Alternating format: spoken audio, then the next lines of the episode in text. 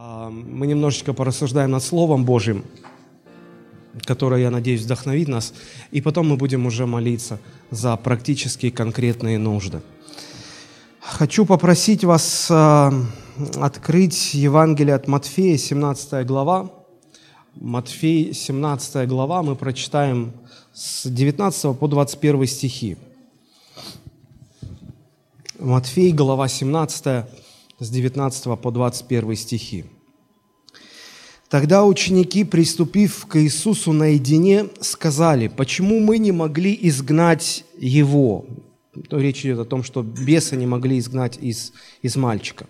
Иисус же сказал им, по неверию вашему, Ибо истинно говорю вам, если вы будете иметь веру с горчичное зерно и скажете горе этой, перейди отсюда туда, она перейдет, и ничего не будет невозможного для вас.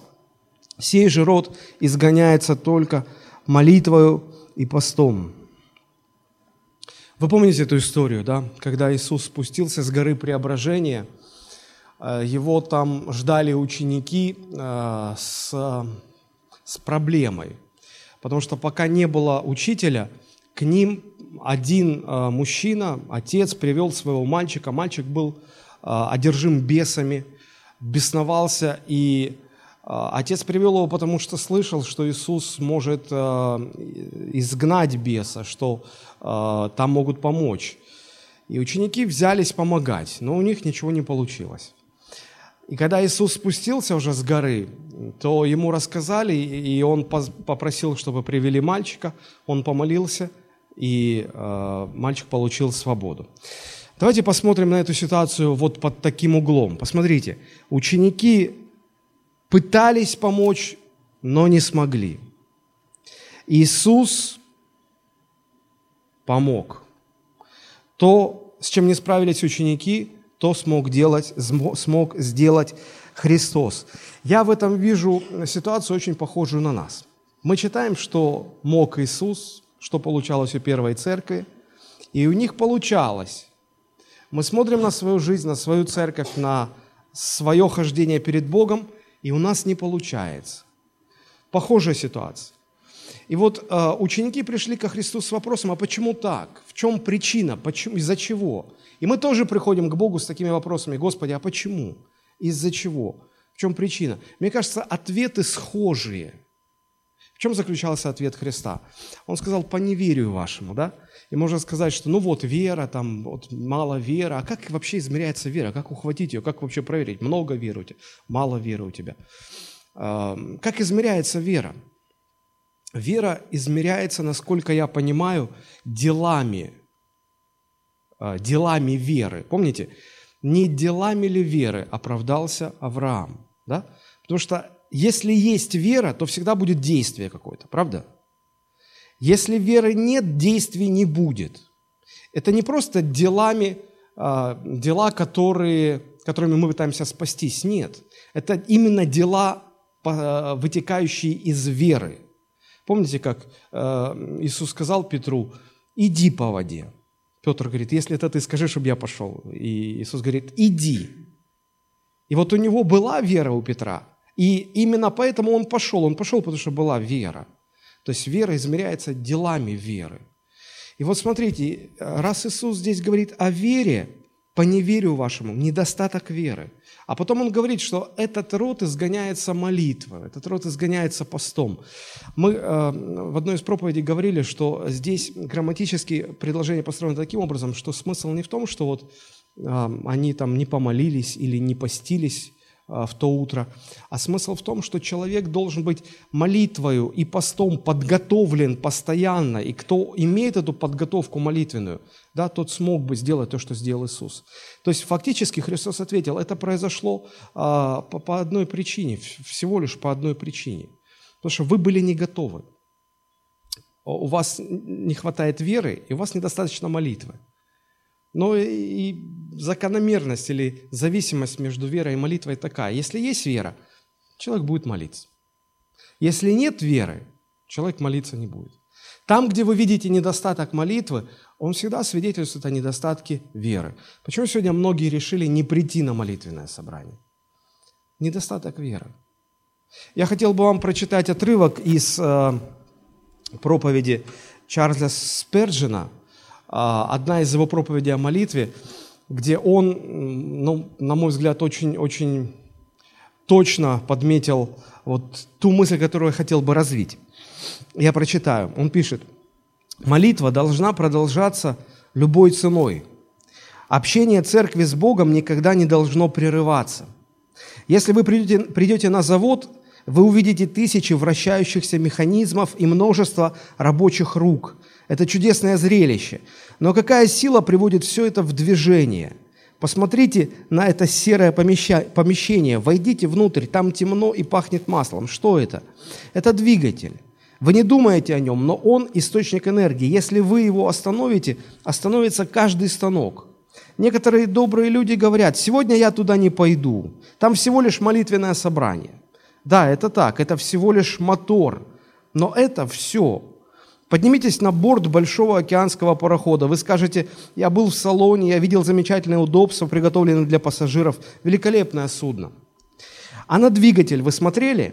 что спускаться вниз э, в машинное отделение, я видел там внизу какие-то чумазые люди, они, э, там огонь горит, мне это не интересно. Но вы не правы, если бы не было этих грязных очагаров, прекрасные салоны, красивые палубы были бы бесполезны. Молитва – двигатель церкви, она дает ей энергию. Мне нравится видеть мотор в движении. Молитесь, молитесь, молитесь и молитесь. Никому не видная команда внизу в подводной части громадного корабля приводит его в движение и заставляет плыть к намеченной цели. Продолжайте делать работу Моисея. Не дайте служению Иисуса Навина пропасть даром.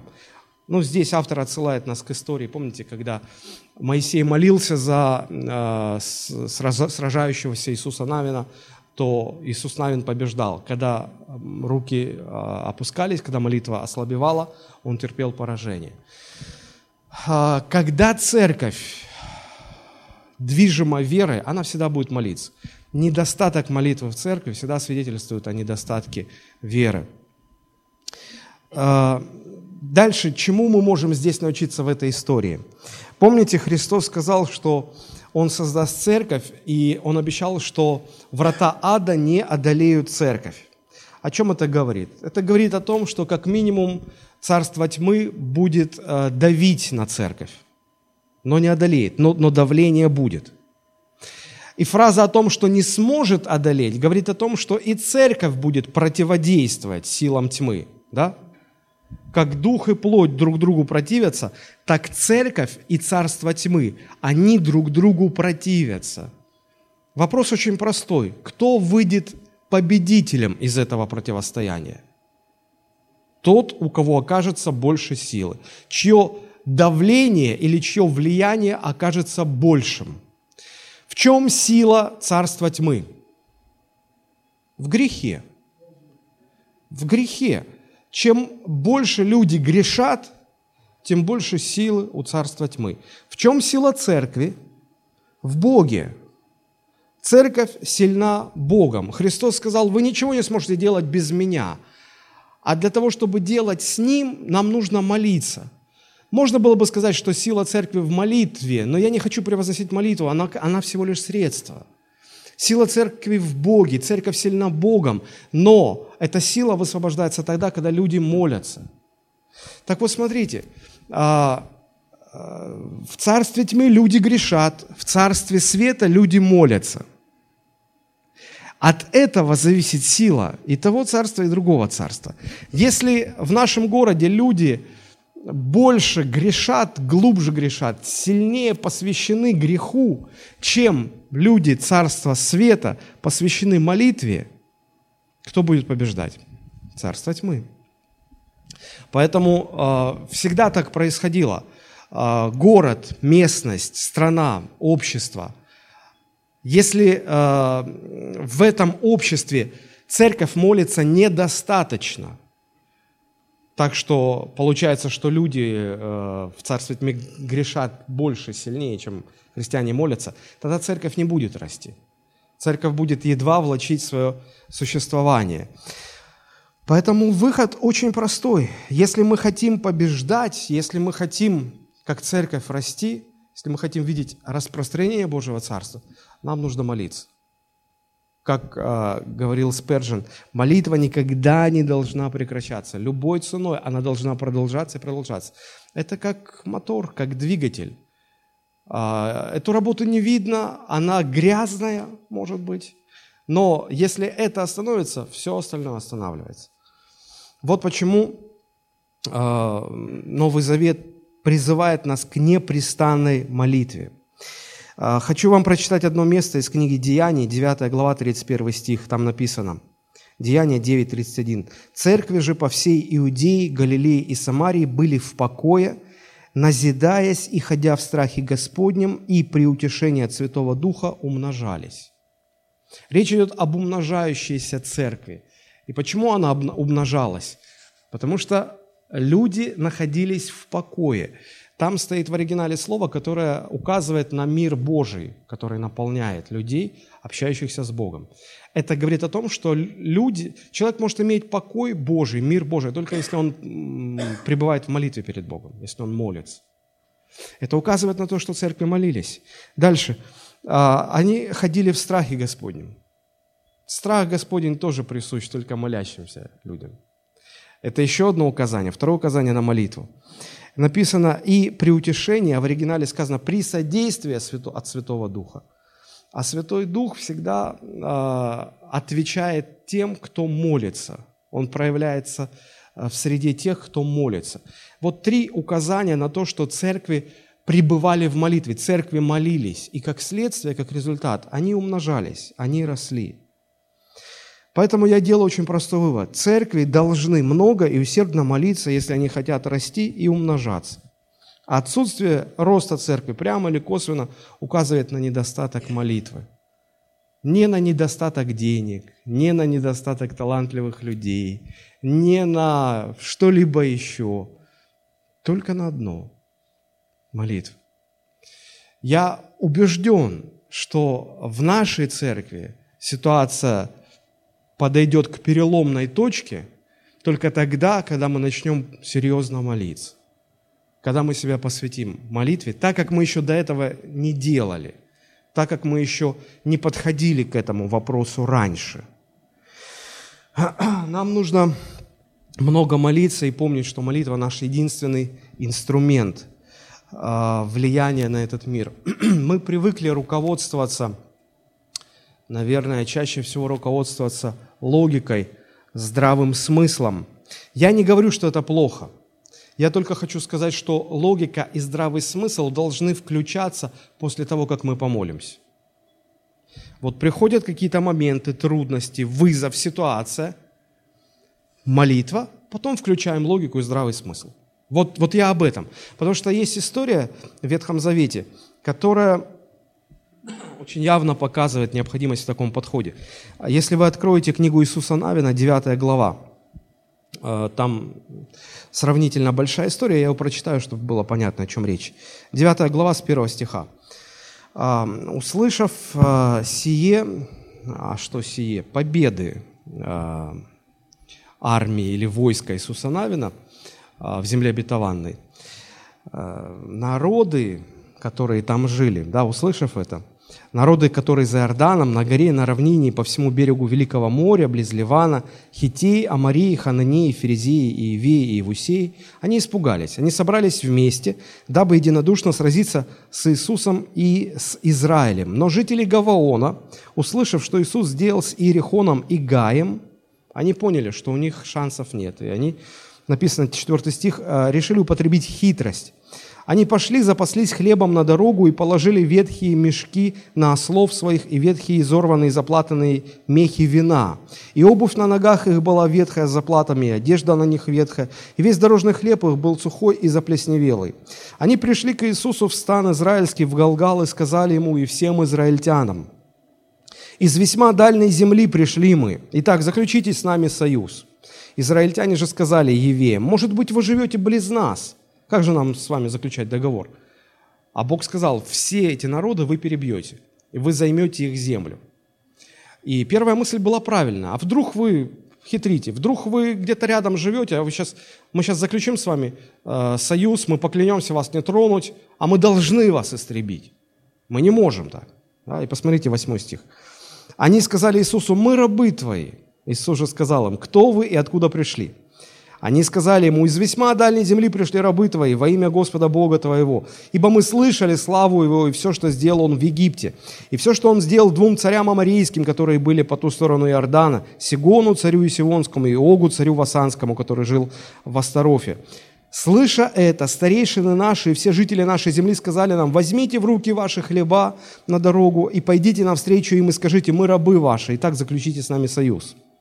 Этот хлеб наш из домов наших мы взяли теплый в тот день, когда пошли к вам. А теперь вот он сделался сухой и заплесневелый. А тогда хлеб плесневел не на второй или на третий день. Тогда а, свежеиспеченный хлеб мог месяц держаться. До месяца не портится. И вот смотрите, значит, они, по крайней мере, месяц шли, больше месяца шли.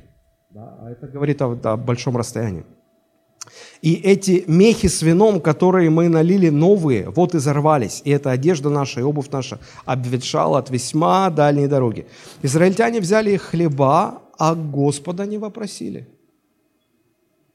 Обратите внимание, израильтяне взяли их хлеба, а Господа не вопросили. Они сразу включили логику и здравый смысл. И стали действовать. И, в общем-то, логично действовали. Но суть заключается в чем? Сначала нужно вопросить Господа, сначала нужно молиться, потом включая логику и здравый смысл.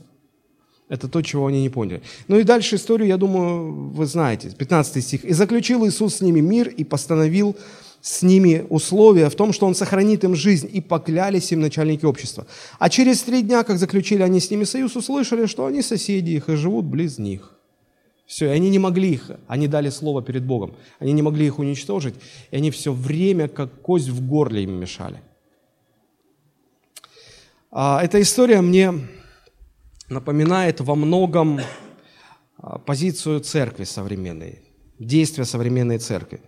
Мы сталкиваемся с а, трудностями, с вызовами, с проблемами – мы начинаем реагировать, сразу же начинаем реагировать логикой, здравым смыслом, и мы забываем молиться. И потом получается так, что дьявол нас перехитрил, дьявол добился своего. Мы часто бываем обмануты видимыми, логичными вещами, если не прибегаем к молитве. Поэтому мой призыв такой. Логика, здравый смысл важно, но все это надо включать после молитвы. Первая реакция на все в нашей жизни должна быть молитва вопрошать Господа, обращаться к Господу. Смотрите, тогда дьяволу удалось Божий народ отвлечь от молитвы. Посмотрите, если дьяволу удается Божьих людей отвлечь от молитвы, Божий народ даже здравый смысл логика не спасет. Ну, не спасет. Сегодня времена в этом плане не изменились. Дьявол пытается отвлечь церковь от молитвы всеми возможными способами.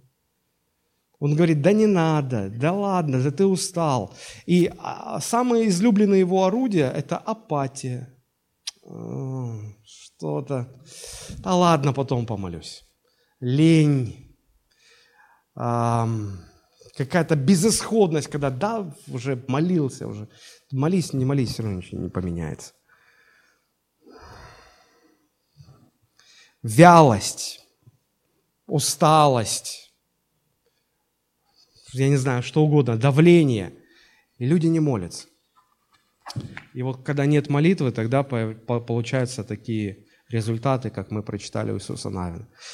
Сейчас мы будем молиться, и я э, уже заканчиваю. Э, позвольте мне задать вам такой вопрос. Когда на вашем пути встают проблемы, когда сложности приходят, э, вы в любом случае как-то реагируете на них, но что становится вашей первой реакцией? Что становится вашей первой реакцией?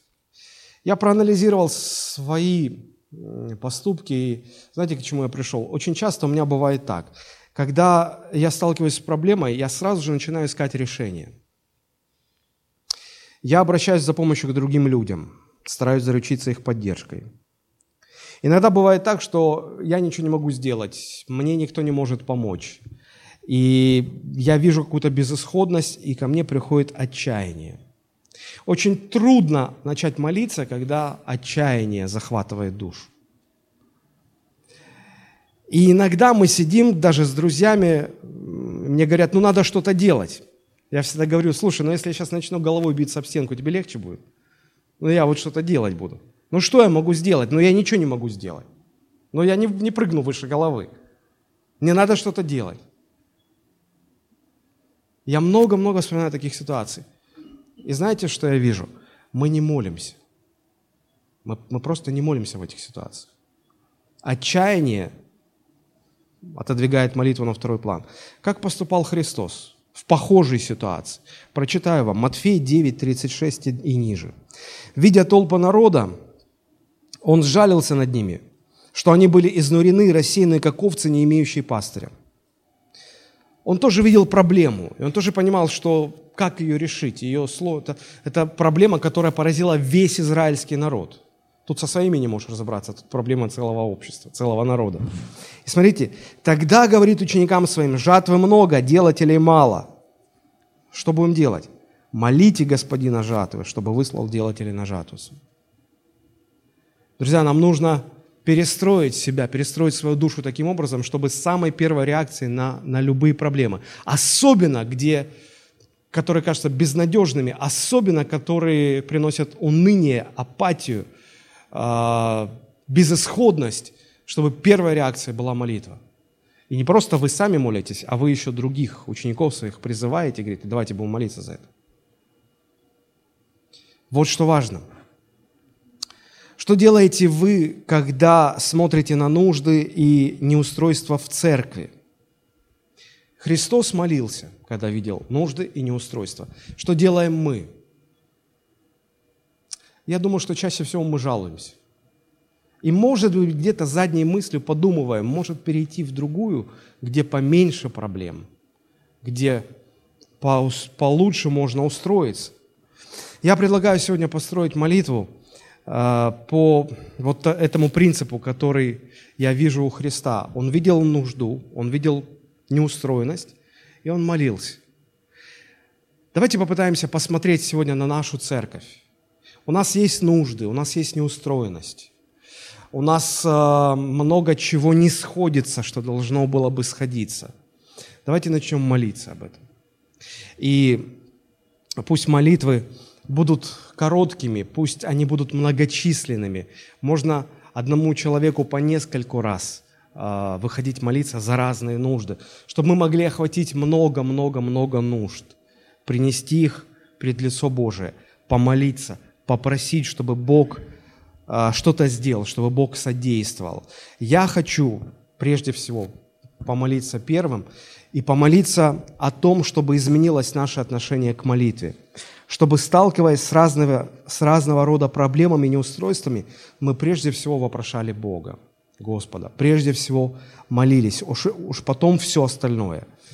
Хочу молиться о том, чтобы молитва стала реакцией номер один в наших трудностях, в наших проблемах, особенно там, где мы чувствуем безысходность, невозможность что-то изменить, апатию, неверие, когда хочется просто ну, просто сдаться, упасть и дергать задними лапками. Все, ничего не могу. Кто может сказать, что сегодня у вас в таких ситуациях самая первая реакция – это молитва? Я думаю, что нам нечем похвастаться в этом плане. Вот об этом хочу молиться. И потом предлагаю вот э, за какие